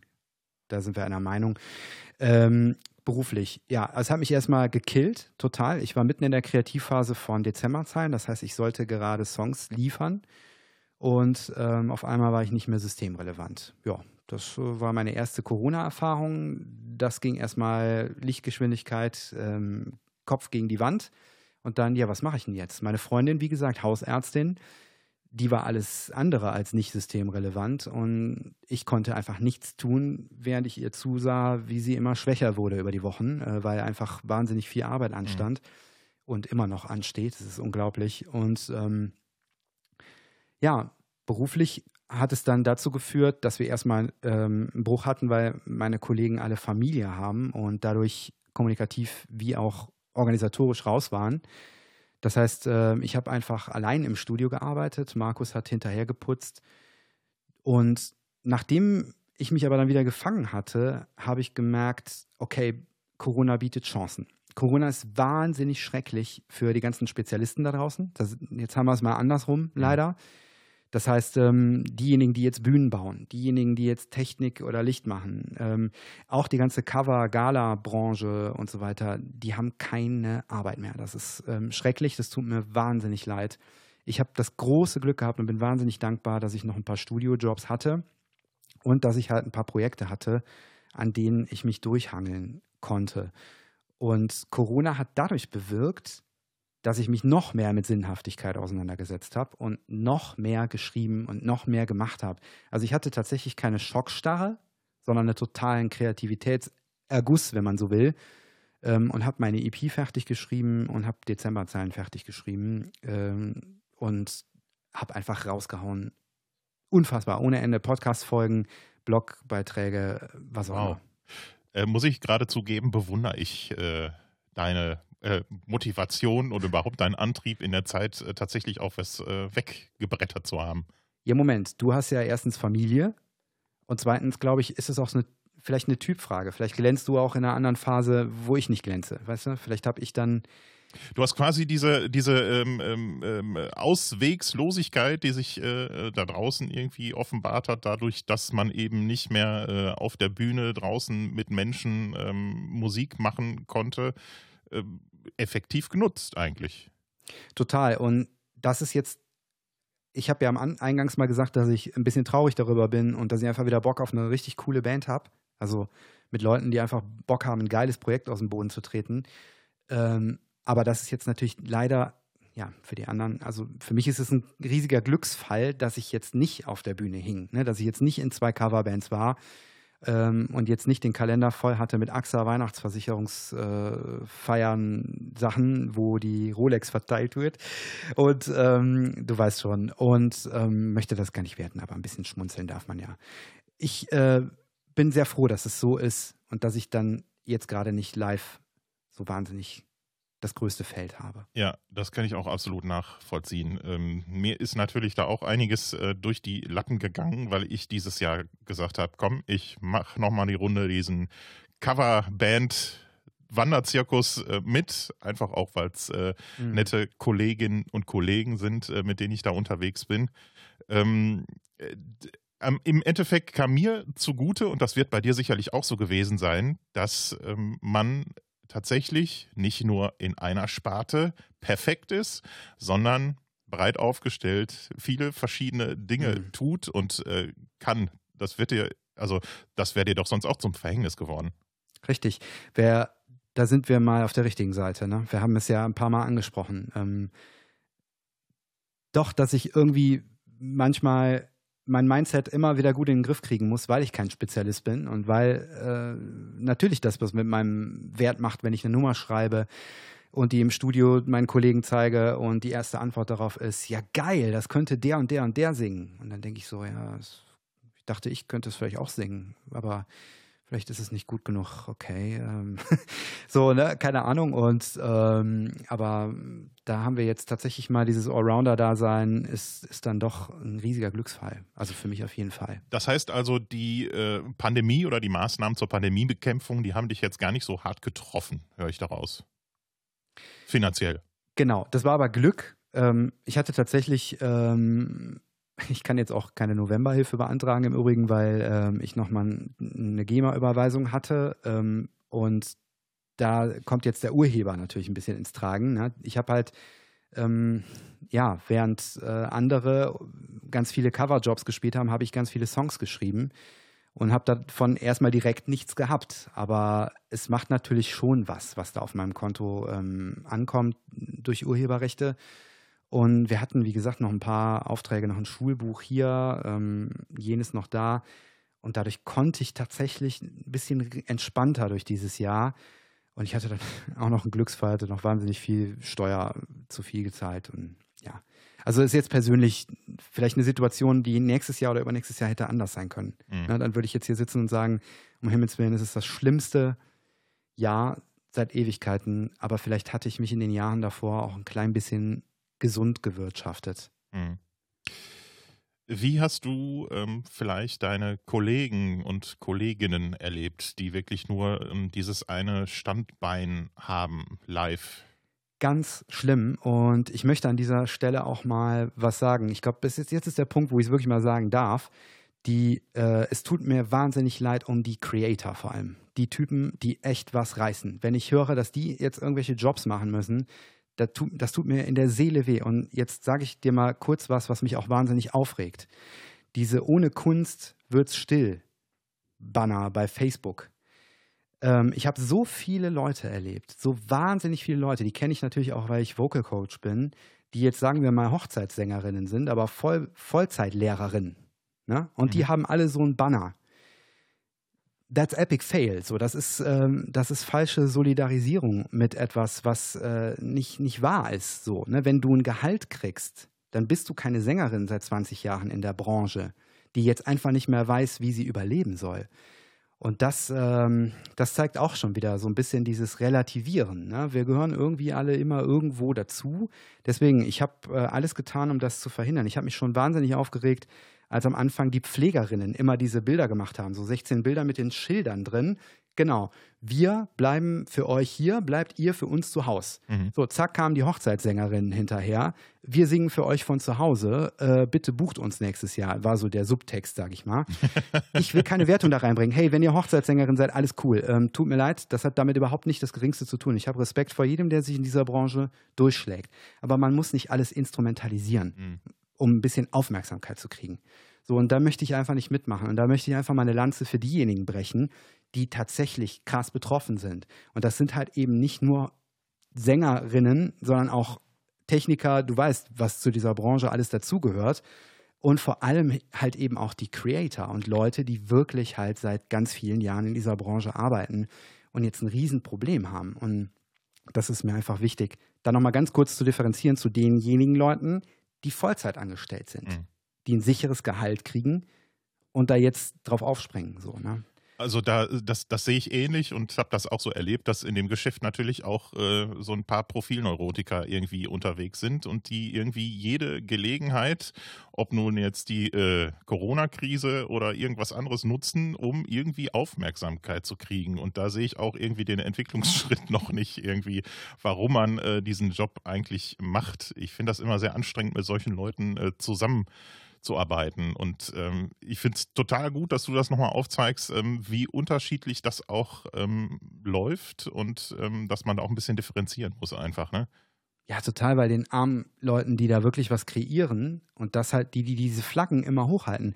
Deswegen, eine Freundin von mir, eine Sängerin, hat einen schönen Satz gesagt. Sie meinte, jetzt denke ich mal darüber nach. So Charity-Event für krebskranke Kinder. Ja, super, dass wir sowas machen. Find, würde ich immer wieder tun, keine Frage. Aber jetzt, jetzt reflektiert man auf einmal darüber. Stimmt, Bühne war bezahlt. Stimmt, Getränke, Essen ist bezahlt. Künstler steht umsonst auf der Bühne. Und jetzt sind es eben jene, die die meiste Zeit auf solchen, die, die so viel helfen, die von der Gesellschaft quasi ein bisschen hängen gelassen werden. Ne? Ich verstehe, dass das Problem multidimensional und unfassbar komplex ist und dass die Regierung auch aus einer Perspektive von ganz oben da drauf guckt und das nicht so vielschichtig betrachten kann. Alles klar, alles cool, ich mecker gar nicht. Ne? Ich bin unglaublich dankbar. Ähm, wollte an dieser Stelle einfach nur da mal was zu sagen, dass es einfach wichtig ist, diejenigen auch auf dem Schirm zu haben, die, ja, die halt kreieren und wirklich in dieser Branche gerade draufgehen. Und wenn ihr könnt, dann helft ihnen. Kauft ein Album, was weiß ich, fragt sie mal, ob man irgendwas machen kann, wo sie irgendwas tun können. Und dazu passt das Thema Wertschätzung einfach wie äh, Deckel auf den Topf, wie man so schön sagt. Ähm, genau das wäre ja eine Form der Wertschätzung, die äh, sich ja gesellschaftlich umsetzen ließe von jedem Einzelnen. Jetzt wird natürlich äh, in der Corona-Krise gerade äh, gesagt, äh, jetzt sind gerade andere Dinge wichtiger. Es ist keine Zeit für Party machen, es ist keine Zeit für große äh, Feste und ähm, es sind die meisten auch nicht äh, in der Stimmung. Ähm, sich irgend sowas reinzuziehen, ähm, was irgendwie einen jetzt so mega auf Partystimmung bringt, ne? Oder überhaupt mhm. ähm, irgendwie mhm. anrührt. Viele sind beschäftigt mit ihren eigenen äh, Problemen und ähm, mit sich selber. Die haben da gerade überhaupt gar keine Nerven für, habe ich das Gefühl, die Leute. Die haben Angst, glaube ich, auch ein bisschen, äh, was da noch kommt. Ähm, ich glaube auch diese ähm, komischen ähm, Facetten, die sich da äh, gerade zeigen, auch das ist alles angstgesteuert. Und jetzt meine Frage an dich wäre, wie ähm, stellst du dir ansonsten noch Wertschätzung gegenüber der Künstler-Community vor? Nicht nur seitens der Gesellschaft, sondern auch, weiß ich nicht, politisch? Ja, politisch ist da natürlich noch wahnsinniger, äh, wahnsinnig Luft nach oben. Ne? Angst ist immer ein, ein schlechter Ratgeber, ähm, sagt äh, jemand in meinem Freundeskreis immer. Und da ist wohl auch was dran. Also Wertschätzung von Seiten der Politik, da kann, da muss was kommen. Gerade jetzt in der Krise dürfen die Leute nicht hängen gelassen werden. Gibt ja auch so interessante Gedankenspiele wie Grundgehälter etc. pp. Ähm, wird ja auch, glaube ich, mal wieder im ähm, oft auch äh, sozialpädagogischen ganz weit vorne da oben die, die nordischen Länder glaube ich, wird es auch schon ausprobiert. Bin jetzt nicht ganz auf dem aktuellsten Stand, aber ähm, solche Sachen machen natürlich Sinn, weil ganz am Anfang waren wir mal kurz bei dem Punkt, ne, öffentlich-rechtliche war gerade die Debatte, das ist wichtig für eine Demokratie und nicht nur eine Bildzeitung. Ähm, Kunst, Kultur, das ist wichtig für eine Demokratie, ne, für Aufklärung und so. Und wenn man das mal so ein bisschen weiterdenkt, ähm, dann könnte man vielen Creatoren die Welt ein bisschen leichter machen. Mhm Creator, ich nenne das immer so, ne? Vielleicht heißt das so was anderes. ja, aber nichts anderes ist es ja. Also äh, im, im Prinzip sind die Kreativen ja eigentlich genau das. Ähm, sie erschaffen irgendwas vermeintlich aus dem Nichts. Es äh, kommt ja irgendwas, was vorher noch nicht da war. Genau. Deswegen finde ich den Begriff Creator eigentlich gar nicht so verkehrt. Ja, ich, äh, nicht, dass das nachher irgendwas aus dem Programmiergenre äh, ist oder so. ich bin ein Homepage-Creator. ich bin ein Bitcoin-Creator. ist egal. ähm, auf jeden Fall ähm, glaube ich, dass da noch was geht, weil überleg das mal weiter, wenn die Leute mal wie wir tun könnten, was sie tun wollen, ohne permanent drauf gucken zu müssen, was sie tun müssen, um zu überleben, was könnte dann in dieser Welt alles entstehen? Ich meine, nichts anderes siehst du bei Corona-Maßnahmen, Solo-Selbstständige. Und da war doch vor kurzem jetzt der Artikel, ähm, da ging es um ähm, Start-ups und Innovationen. Und da ist Deutschland mal wieder runtergesackt. So, guess why? Ne? Ja. Also, wenn wir, wenn wir die Solo-Selbstständigen, die nachher Produkte ähm, generieren, ähm, die aufgekauft werden und halt zu den neuen Googles und Facebooks werden könnten, wenn wir die nicht featuren, ja, da muss, da kann sich die Bundesregierung, glaube ich, mal gehörig an die Nase packen. Wenn man den Samen schon nicht aussehen kann. Ja, genau. Ähm, was würdest du sagen? Ich habe die ähm, Musik- und Kulturbranche ähm, über die Jahre äh, auch so erlebt, dass, ähm, ja, dass oft einer ähm, dem anderen irgendwie versucht, das Wasser abzugraben. Jeder ähm, äh, ist irgendwie geil auf den nächsten Job, äh, einfach auch dadurch geschuldet, dass man eben keine sichere Einnahmequelle hat. Ne? Da spielt immer noch so ein bisschen Unsicherheit und auch wieder Angst äh, mit. Und ich habe es oft erlebt, dass es auch unter Kollegen dann schwierig äh, geworden ist. Was meinst du, müsste branchenintern in Richtung Wertschätzung äh, passieren, dass da ein größeres Miteinander irgendwie stattfinden kann? Viel mehr an einem Strang ziehen, äh, sehe ich ganz klar tatsächlich, äh, fängt bei Social Media zum Beispiel an. Da sind wir Deutschen, glaube ich, äh, wahnsinniges Vorbild äh, im Negativen. Wir können uns ja nicht mal dort supporten. Ich sage dann immer aus Spaß, ähm, da wo ein McDonald's ist, ist auch ein Kentucky und da ist auch ein äh, Burger King. Ne, weil ich weiß nicht, wie man das nennt, dass dieses gemeinsame Marketing da, ne, wo auch ein Aldi ist, ist ein Lidl, du weißt schon, worauf ja, ich hinaus will. So, und wenn ich Philipp Kerstings Songs feature in meinem Profil und sage, guck mal hier, mehr handgemachte Musik, dann denkt vielleicht zwei, drei von Philipp Kerstings Fans, oh, was ist denn der Marcel für ein cooler Typ, der ist ja auch so drauf. Und dann hören die vielleicht die Sachen und denken sich, ey, dann denkt sich einer von denen, geil, kaufe ich auch mal ein Album. Und ich finde das so schade, dass wir ähm, es nicht schaffen, ähm, uns da äh, zusammenzuraufen und zu kapieren, dass wir eigentlich an einem Strang ziehen, weil du bist kein Konkurrent für mich. Also ich, ich sehe dich nicht so, weil für mich bist du auch ein männlicher Singer-Songwriter, der ähm, wahnsinnig was aus dem Gehirn sich rausdrücken kann und auf eine pra äh, Platte, Platte, pressen kann.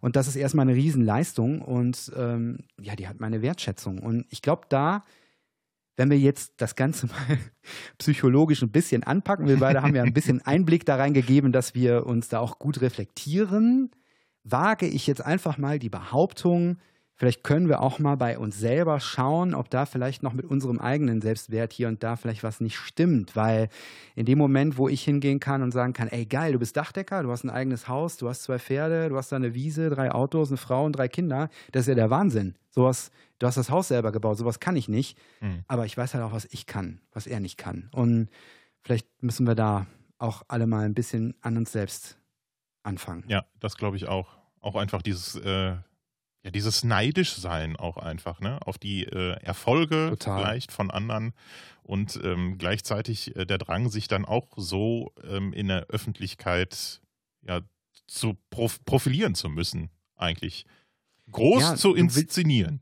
Du willst, ja eigentlich für das Kreierte ähm, irgendwie auch was abstauben, aber der Weg ist halt viel komplexer ich habe keine Chance gegen eine Gesangeskollegin, die äh, mit ihrer Funk-Soul-Cover-Kapelle ähm, ähm ein geiles Video abfeuert von ähm, irgendeinem coolen Cover, was jeder kennt, ähm, wenn ich mich daneben setze und meinen eigenen Song auf YouTube spiele. Weißt du, also das, äh, das ist halt so ein Phänomen. Das muss man sich einfach klar machen, dass man, ähm, dass der Erfolg da äh, Erfolg, interessantes Wort, aber dass der da ähm, sich anders einstellt. Ne? Und für mich ist, ist es das einfach zu machen und mit denen in Resonanz zu gehen, die auch so fühlen wie ich und die das verstehen können. Das ist auf jeden Fall die viel entspanntere Variante und für mich auch äh, der bessere Lebensentwurf.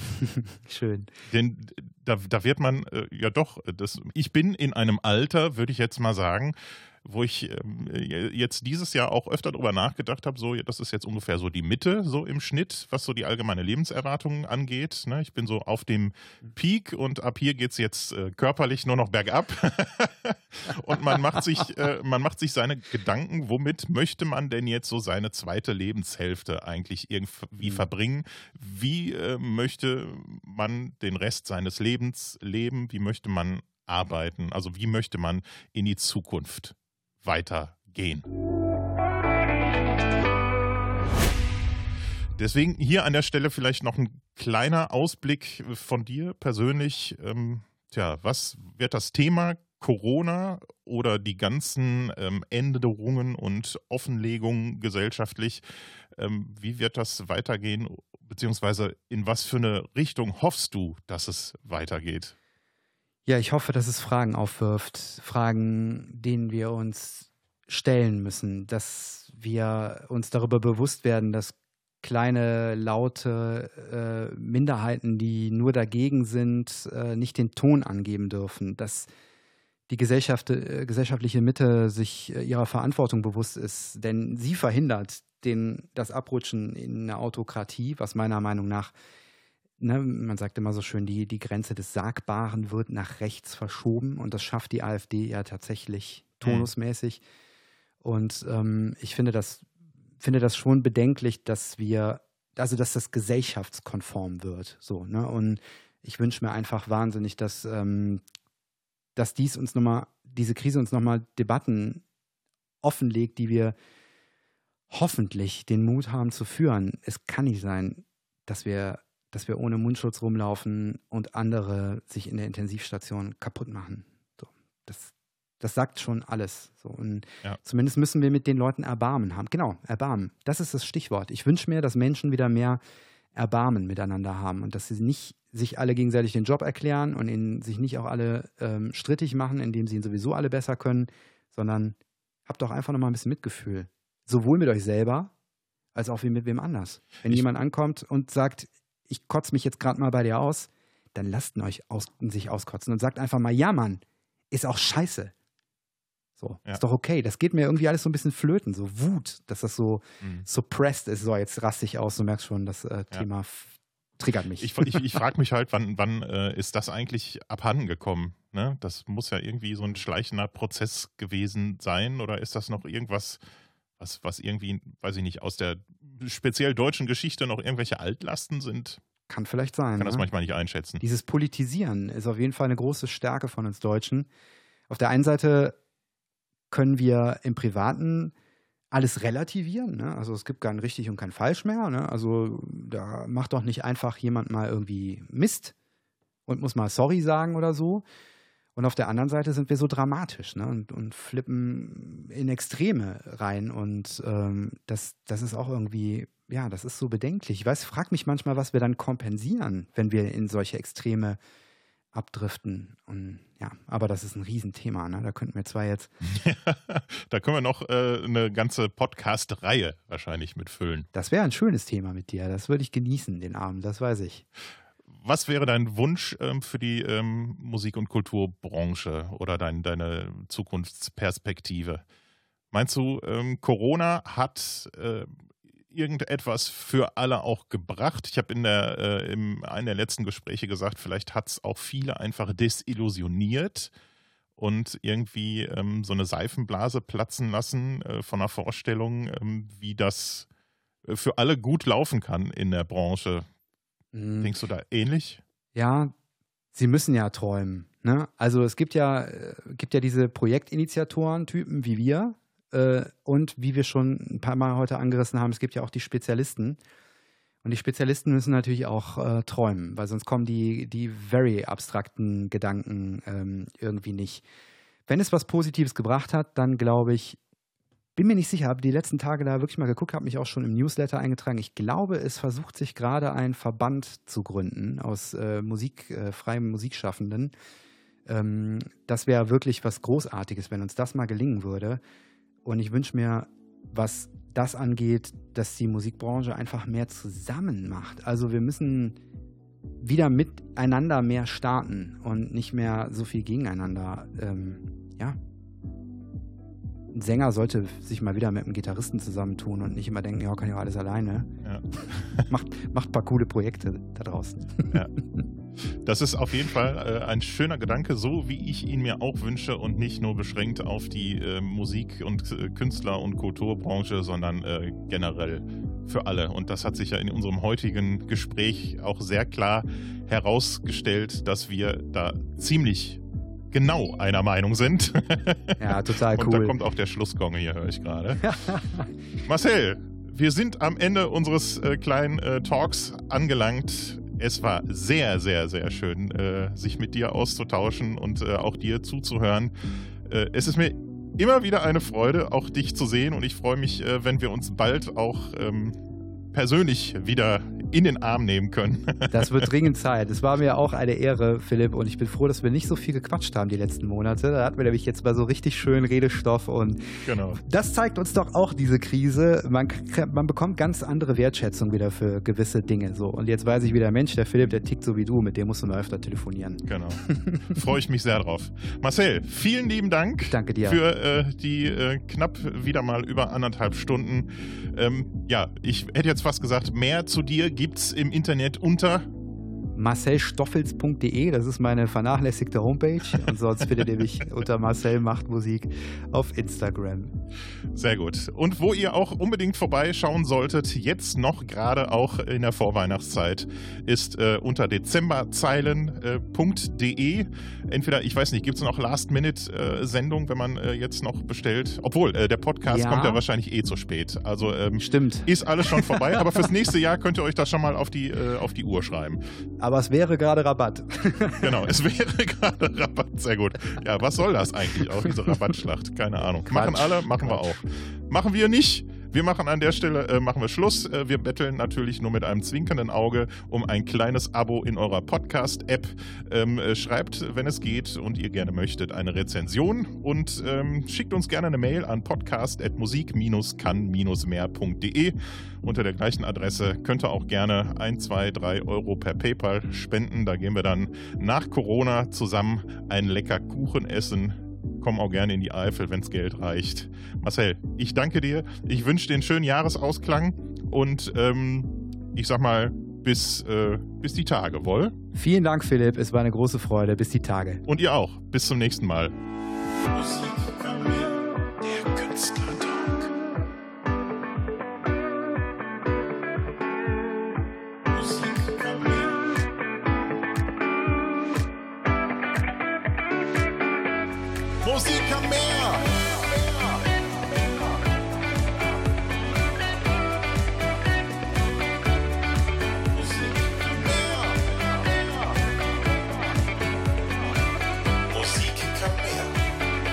Künstlertalk.